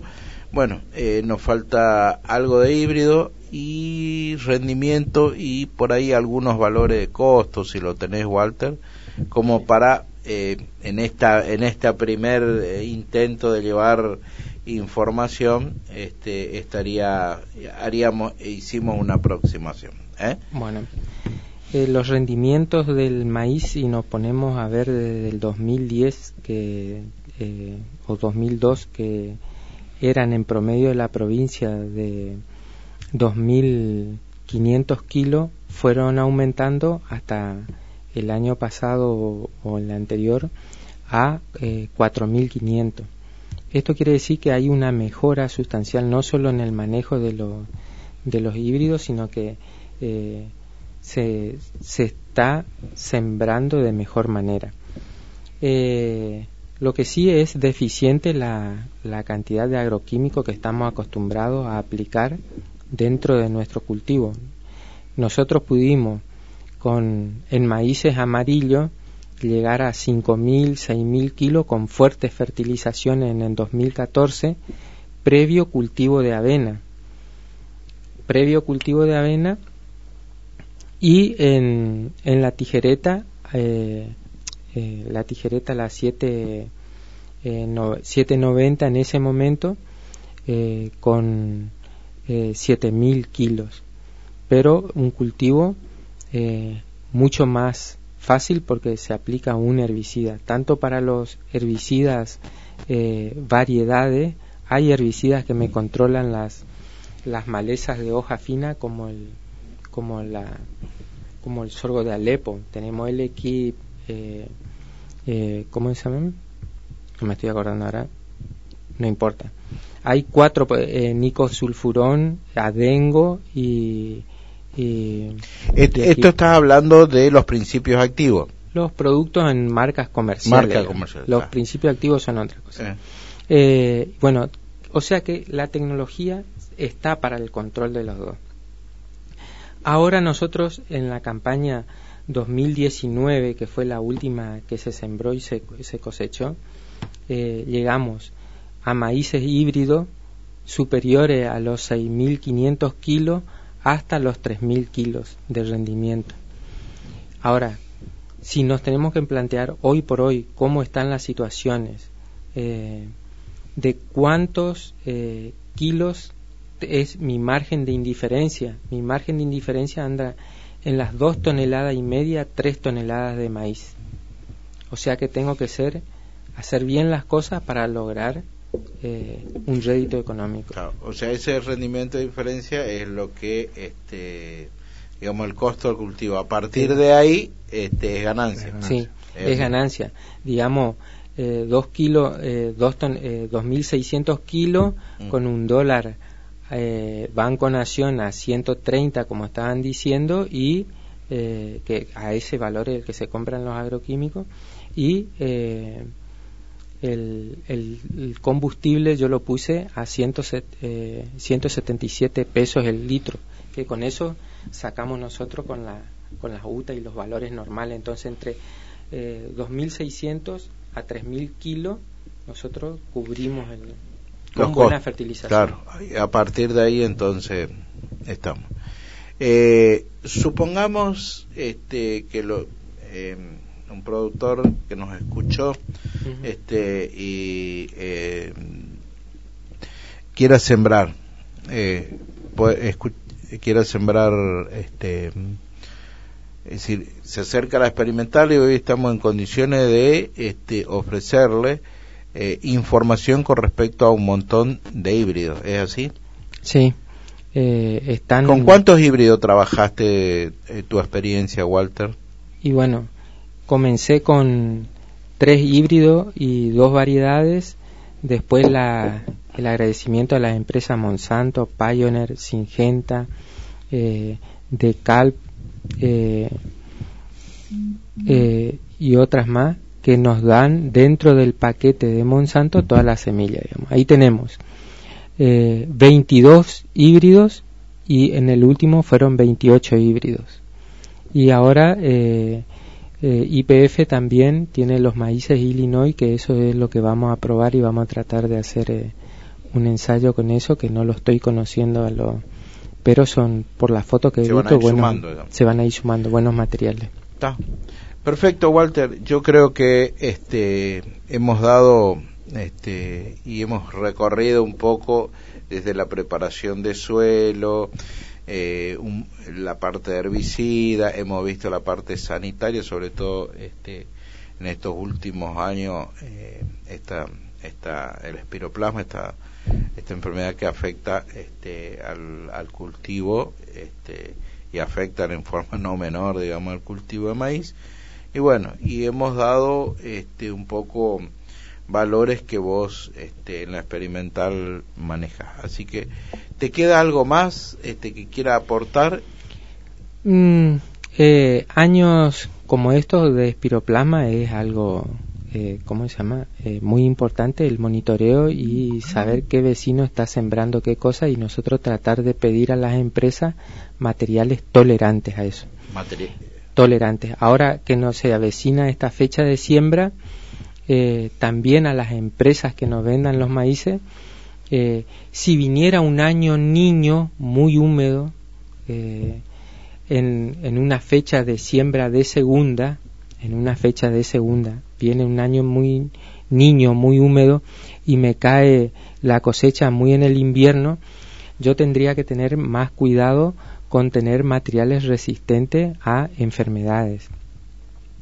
Eh, que esto después lo puede detallar más adelante la ingeniera Nora Sosa, eh, Mirta Sosa, eh, con respecto a que hay un conjunto de esas enfermedades que me pueden producir eh, micotoxinas que son tóxicas para los animales. Entonces, si yo voy a destinar ese maíz para el animal eh, y viene el año medio húmedo, a, hacer muestreo de la chala, ver si empiezan a salir de florescencia o ya previamente ir testeando eh, con un análisis o mandarla de ese material y, de, y disponer rápido y disponer rápido para cortar ese ciclo, digamos, o, o, silo o, o, se ve qué es lo que se hace.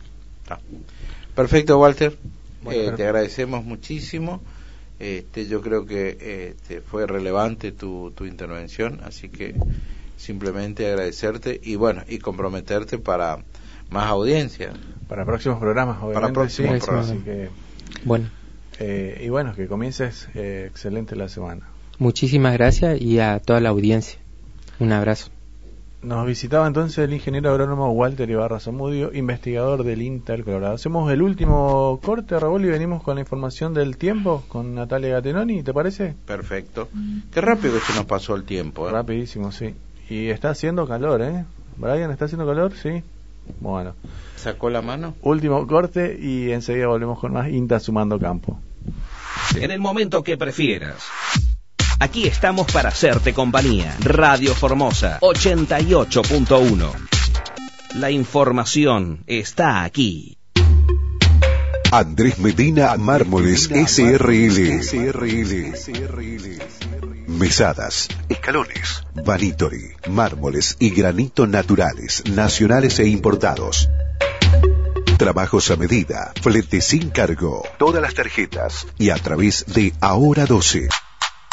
Andrés Medina Mármoles SRL. Fábrica, administración y ventas en Poteringan 523 Formosa. Telefax 0370 44 20 087. Email andresmedinamármoles arroba outlook.com.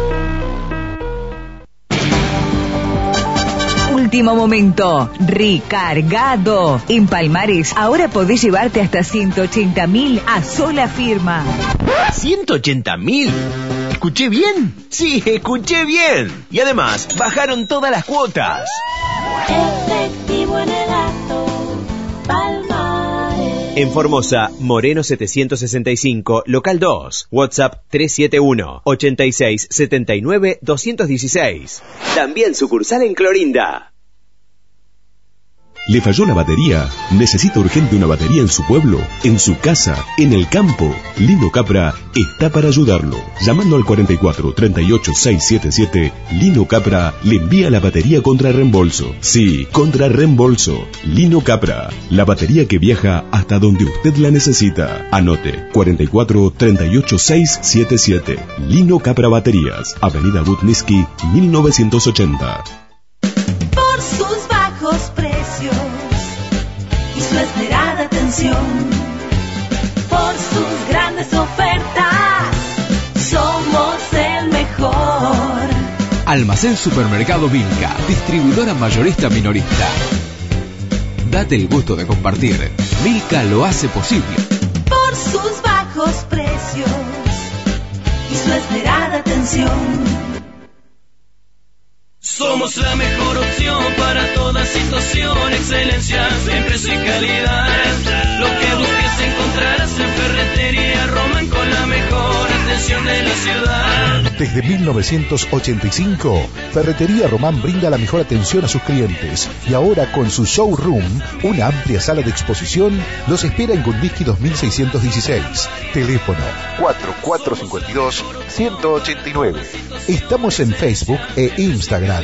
Para ventas online, nuestro WhatsApp es 374 95 62 10.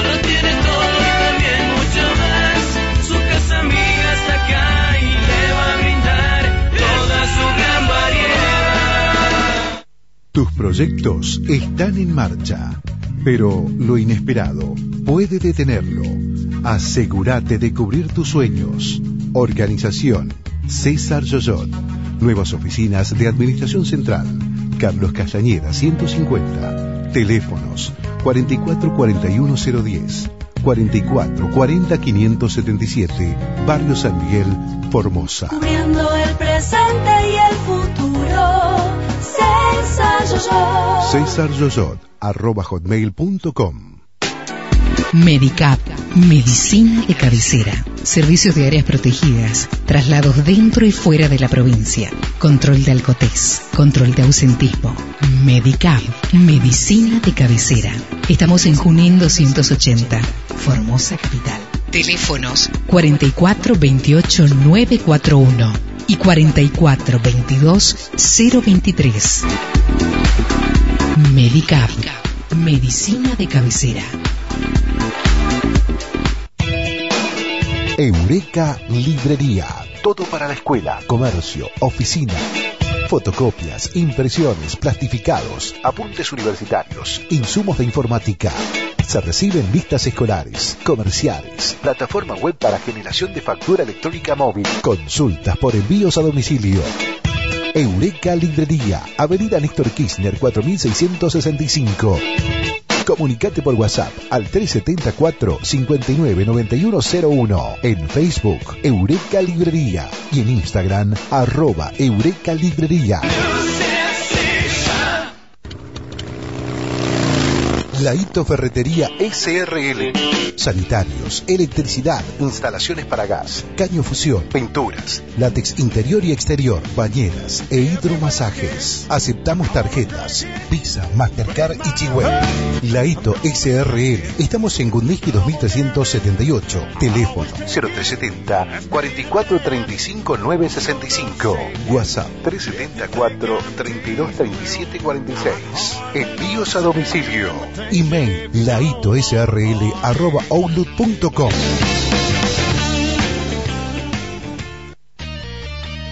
En Global, hacemos que tus sueños se hagan realidad. Jerónima Cáceres de Gran Guardia, Fabio Alvarenga del Juan Domingo Perón y Crescencio Martínez del Barrio Obrero ganaron 200 mil pesos en premios cada uno. ¡Felicitaciones! No te pierdas la oportunidad vos también. Este mes, solo 200 pesos mensuales. Acércate a Rivadavia 770 o contactanos al 374 26 70 04. Te estamos esperando. Global, una gran empresa con cuotas muy pequeñas.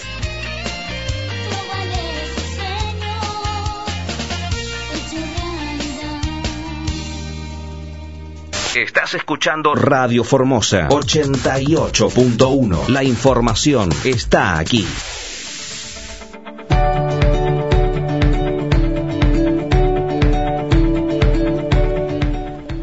42 minutos de la hora 13, último bloque de INTA sumando campo. Raúl, ahora toda la información del tiempo con la licenciada en Ciencia de la Atmósfera Natalia Gattinoni del Instituto de Clima y Agua del INTA. ¿Cómo estás Nati, Brian, Raúl y Cristian? Te saludamos desde INTA sumando campo para Radio Formosa. Buen día. Buen día, ¿cómo están? Por acá todo bien, fresco el día. ¿Ustedes cómo andan Nos- por allá? Nosotros con un calor 24 grados, Raúl, 26. Eh, sí, creo que en eso. Eh, vos decías un calor. Bueno, nosotros por ahí usamos otra expresión que no la podemos repetir de acá, pues, pues si no nos corren a todos, Natalia. Eh, buen día, Natalia. Buen Eh, día, Raúl. bu- buen día, tanto tiempo, Natalia. Tanto tiempo, es verdad. Sí, tanto sí, tiempo. sí, me tomé un... eh, no nos coincidió, digamos. Así que bueno, es un gusto, Natalia, pero sí te transmito esto. Eh, tenemos, tengo colegas, tengo productores, este, que uno transmite tu, tu, tu mensaje del pronóstico y, y nos dicen qué bien que anda nuestra, eh, la del clima, qué bien que anda la del clima. O sea, evidentemente se ve que le somos, le- le- por supuesto, vos le acercás buena información y nosotros la transmitimos. Así que te transmito esto. Eh, la verdad, la verdad que es un, cuando uno escucha esto, eh, eh, se siente gratificado porque estamos llevando información y sobre todo información de calidad. Así que bueno, Y útil, sí. eh, y- exacto, y útil para la gente. Así que bueno, Muy un- bien, me alegra. eh, eh, ah, es así. Ya, ya le dije, ya le dije, tiene un club de fans acá. Así que en cualquier momento va a haber Ay, no se poner banderas. y- colorada. Uy, qué, qué. eh, Eh, por suerte no estamos saliendo. No estamos saliendo a través de streaming porque si no exacto. la íbamos a ver colorada. colorada, Pero- colorada. pero- No, Pero seguro nos imaginamos, Raúl, que debe tener un pañuelo, ¿no? Me imagino que debe tener un pañuelo, exacto. No, porque aparte vos me decís que está, eh, Hace eh, frío, sí. hace frío. Sí, 11 grados 8, Claro. según el, el dato de acá de la estación meteorológica de, eh, de acá de que está en el predio de Inta Castelar. Eh, y así que sí frío y el pañuelo, obvio, siempre la chelina en el cuello yo Característico. siempre característico mío. No, a- acá nos tocó también este semanas de y días muy fríos. digamos. Sí, sí, sí, inclusive con mucha eh, mucho tiempo nublado, baja temperatura, este, Humedad. eh, humedad, eh, que en realidad no no es muy frecuente, digamos, para nosotros. Así. Exactamente. Y no, y después los últimos días, creo, bueno, por lo que estuve mirando algunos datos, eh, el ambiente más templado que persistió más de lo que se de lo que se preveía la semana pasada. Claro. Eh, así que se quedó ahí instalado estas temperaturas. Ahora estaba mirando justamente el dato del Servicio Meteorológico de Formosa, ¿no? Que es lo que tengo acá presente. 28 grados 6, dice. eh, 28, según la ¿no? información. Sí, es lo que figura en la página del Servicio Meteorológico Nacional. Yo en Formosa. 26. Ajá. Sí, Esa es. exactamente. Bueno, pero, ujú. Así Nati, que- si te parece, ha- hacemos un resumen de la semana, ¿te parece? ¿O, o, o vamos con el trimestral? Vamos con el trimestral, Bueno. que creo que siempre uno eh, eh, buscamos a ver cómo se, se prevé y por qué, porque principalmente hacia finales de mes, en particular ahora el, el día 29 de junio, se realizó como todos los eh, todos los meses eh, la reunión para establecer el pronóstico climático trimestral. Que lo lleva a cabo el Servicio Meteorológico Nacional Perfecto. y que participan distintas instituciones en las cuales también estamos nosotros desde INTA. Entonces me parecía interesante contarles en este ratito cuál fue este pronóstico por consenso. eh, y ustedes me escuchan bien, ¿no? Porque yo escucho Sí, sí, perfecto, perfecto, Natalia. No molesta nada. Bien. Eh, bueno, veamos qué es lo que se prevé en términos generales para este próximo trimestre, julio, agosto y septiembre, en el noreste de la provin- de- del país, en particular sobre Formosa. Tenemos sobre el oeste de, de la provincia mayor probabilidad de transitar nuevamente un trimestre seco, o sea, un trimestre con lluvias entre normales a inferiores a las normales. Este trimestre se caracteriza por eso en particular, ¿sí? Claro. Eh, principalmente junio, julio y agosto. Eh, pero bueno, es las mayores chances. Siempre acuérdense que hablamos de probabilidades, así Claro. que en este caso las otras chances eh, también están, pero esta en principal la más destacada es nuevamente un trimestre con lluvias inferiores a los normales y sobre el este de la provincia eh, no hay una mayor probabilidad, eh, digamos, no, no, no hay un pronóstico eh, unitario para decir, bueno, se va a presentar de determinada manera, por lo tanto, sobre el este eh, lo que se aconseja es mirar las estadísticas eh, de la provincia en cuanto a la lluvia, ¿sí? Y en cuanto a temperaturas, eh, en toda la provincia, en todo el noreste de nuestro territorio, se prevé un trimestre con temperaturas medias normales, para la época, no, normales. Normales. Pero sí, pero sí se destaca que se pueden tener, como hemos tenido en el mes de junio, eh, entradas de aire frío y que esto lleve entonces a temperaturas mínimas más frías, por lo consiguiente estar atentos también a bueno a los, eh, los eventos de heladas que puedan Claro. darse y por el contrario pueden haber periodos con temperaturas máximas más altas como también ha pasado esta última Claro. semana, ¿no? Un ambiente, unos días que persista. Entonces vamos a tener momentos de, es lo que se prevé, ¿no? Se, se esperaría entonces que durante este trimestre también se tengan momentos en los cuales haya una mayor amplitud térmica, por ejemplo, también. Eh, así que dentro de unos dentro de un periodo normal de temperatura podemos tener estas situaciones de secuencia de días más fríos o secuencias de días un poco más cálidos. O sea, no guardamos la campera, dejamos la remera, dejamos Deje- todo como está. deje- dejen todo como está, exactamente. Estén todos atentos también en la parte de, de- de producción. Eh, ¿Por qué? Porque esto justamente no se descarta que haya estas eh, entradas de aire frío y entradas de aire cálido, podemos Claro. decir, ¿no? Es- del esto que está mencionando Nati es para el trimestre, ¿eh? Exactamente, En la el parte- trimestre. perfecto. Julio, Julio, agosto, agosto. septiembre. Claro. No especificamos nada, ¿no? No, no, Sectores no. hablamos siempre del Sí. trimestre en general. Claro, y claro. después, lunes a lunes, vamos viendo qué es lo que... Porque eso es importante también, ¿no? O sea, yo les cuento lo que, lo que se prevé durante todo el trimestre, pero lo importante siempre es ir haciendo el seguimiento de las condiciones de manera diaria y semanal. Está. Perfecto. Perfecto. Bueno, entonces ahora es el turno del semanal, ¿no? ¿Qué, Exactamente. qué, qué vamos a tener esta semana, Nati?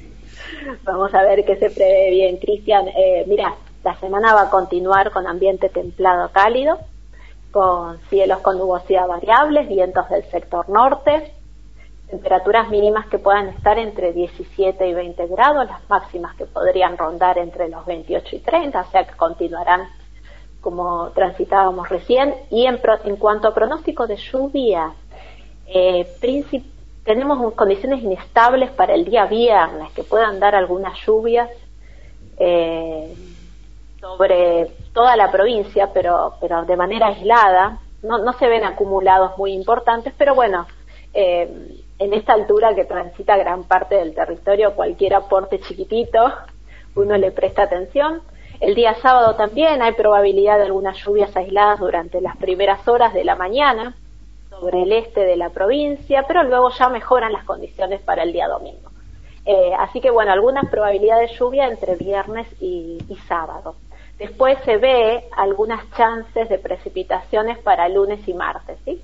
Pero, pero como decimos siempre, esta es la mirada que hacemos, eh, el panorama que, que, que- que hacemos un poquitito más extendiéndonos en, en los días, ¿no? ¿Qué puede? Nati, eh, vos sabés que me llama un poco la atención. eh, eh, generalmente nuestra, nuestras heladas estaban concentradas alrededor del 9 de julio, antes o un poco después, digamos. Este, por lo que vos decías, este, realmente te vamos a tener una mínima este, eh, eh, cálida. En, en este, en este, en esta semana. En esta semana, en pronto, esta semana, ujú. sí, sí, sí, eh, referido Sí, a esta sí, semana, sí, sí, sí, sí. Vamos a ver qué sucede. Yo estaba mirando un poco más la otra semana y se ve la entrada de aire frío, pero vamos a verlo después el lunes. El lunes, eh, perfecto. más detallado, perfecto, ¿sí? sí, sí, pero sí. por lo pronto esta semana no, no, no se prevé, eh, no se prevén heladas. No se ni- prevé en ni el agrometeorológico. Sí, sí, sí. Exacto.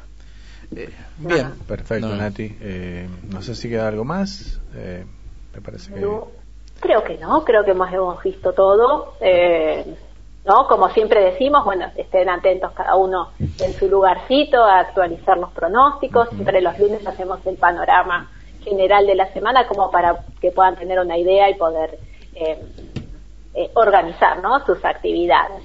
Eh, así que, pero una semana que pinta nuevamente con precipitaciones eh, eh, más escasas. Claro, claro. Que puede variar como todo pronóstico, pero hasta ahora no... no todo lo que dijo... Ah. fue- Sí, eso, eh, eh, pero sin, sin, sin ánimo de, eh, o sea, cuento la realidad, lo que te conté al principio, digamos, viste, que uno recibe eh, esta información. Así que bueno. No, Eh. no, está bueno y está bueno también que se sepa que uno, como recién decía Cristi- Cristian, puede, eh, esto es cuestión de probabilidades, la atmósfera después la que, la que, y la, que decide, gobierna, la que Claro, decide, pero la, han avanzado mucho tanto todas las investigaciones como toda la parte tecnológica en cuanto a poder aportar un pronóstico que se pueda extender un poquitito más de los tres días. Hace muchos años solo se podía ver hasta tres días y ahora eh, nos podemos extender un poquitito más, pero bueno, siempre estamos hablando en cuestiones de algo que se prevé, algo que podría darse, ¿no? Y con mayores chances, exactamente. Así que bueno, esa es. Muchísimas gracias, Nati. Eh, un abrazo desde acá, caluroso, desde el norte de ¡Ay, qué lindo! Argentina. Y que tengas un excelente inicio de semana. Muy bien, muchas gracias, Cristian. Un beso grande para todos por allá y a la audiencia también. Bueno, eh, Natalia, como siempre, muy muy clara, muy precisa, este, bien este, ordenada. Y bueno, te agradecemos muchísimo. Como decía Cristian, excelente semana. Y bueno, si Dios quiere y Dios mediante, nos estamos viendo el próximo lunes. Exactamente, el próximo lunes nos encontramos nuevamente por acá, por el mismo lugar. Espero que nos veamos. Algún día sí. Dale. Eso personalmente sí, pero eh, esperemos que nos veamos también por ¿Cómo? streaming. Por Eso, streaming. eso. Brian, ¿se arregla eso o no se arregla? Fa- Falta, falta moneda. Es un... Ay, bueno. ya, pasa, pasa nos vamos a escuchar seguro. Seguro, a sí, seguro. Bien, un abrazo, Un beso Natalia. grande y un abrazo. Chao, chao, chao. Pasaba entonces eh, la licenciada en Ciencia de la Atmósfera Natalia Tenoni del Instituto de Clima y Agua del INTA con toda la información del tiempo para esta semana, Raúl, y para el trimestre. Así que bastante eh, bueno, digamos, el, el trimestral, ¿no? ¿Qué te pareció a vos? Sí, eh, yo creo que en los pronósticos anteriores este, coincidió perfectamente bien, así que en esto eh, creo que no va, no va a existir eh, variación, digamos, en cuanto al pronóstico. Lo que sí me llamó, y le, le comentaba esto, que generalmente la- las heladas este, estaban concentradas alrededor de, del 9 de julio, los primeros días. Así Ajá, que bueno, eh, sí. parece que para la fiesta eh, patria este, vamos a tener unos, En remera unos, días hermosos. ¿eh? Remera short y ojota. Sobre todo que no, traje no nos ponemos para la fiesta del 9 de julio. Así que bueno, Bueno, ¿nos despedimos? lleg- Llegamos al final de un programa más, así que ojalá sí se solucione el tema del streaming y, y podamos vernos, como decía Natalia, eh, más allá de que algún día nos vamos a ver personalmente, como La Raúl. presencial, Sí, exacto. eh, pero estaría bueno porque nosotros como institución eh, tecnológica tenemos muchas cosas para mostrar. Para mostrar. Eh, hoy el, el tema del- de los insectos, del, del vector, eh, eso estaría bueno mostrarlo, que la gente lo vea. Y también, por supuesto, el tema de Walter con el tema de maíz. eh, si no hay imágenes por ahí, se complica un poco que la gente se imagine. Ya. Así que nos volvemos a encontrar el próximo lunes, eh, Raúl. Muchísimas Sí. gracias a toda la audiencia que se sumó eh, a través de la radio convencional y nos encontramos el próximo lunes. Bien, nos despedimos de la audiencia y hasta el próximo lunes.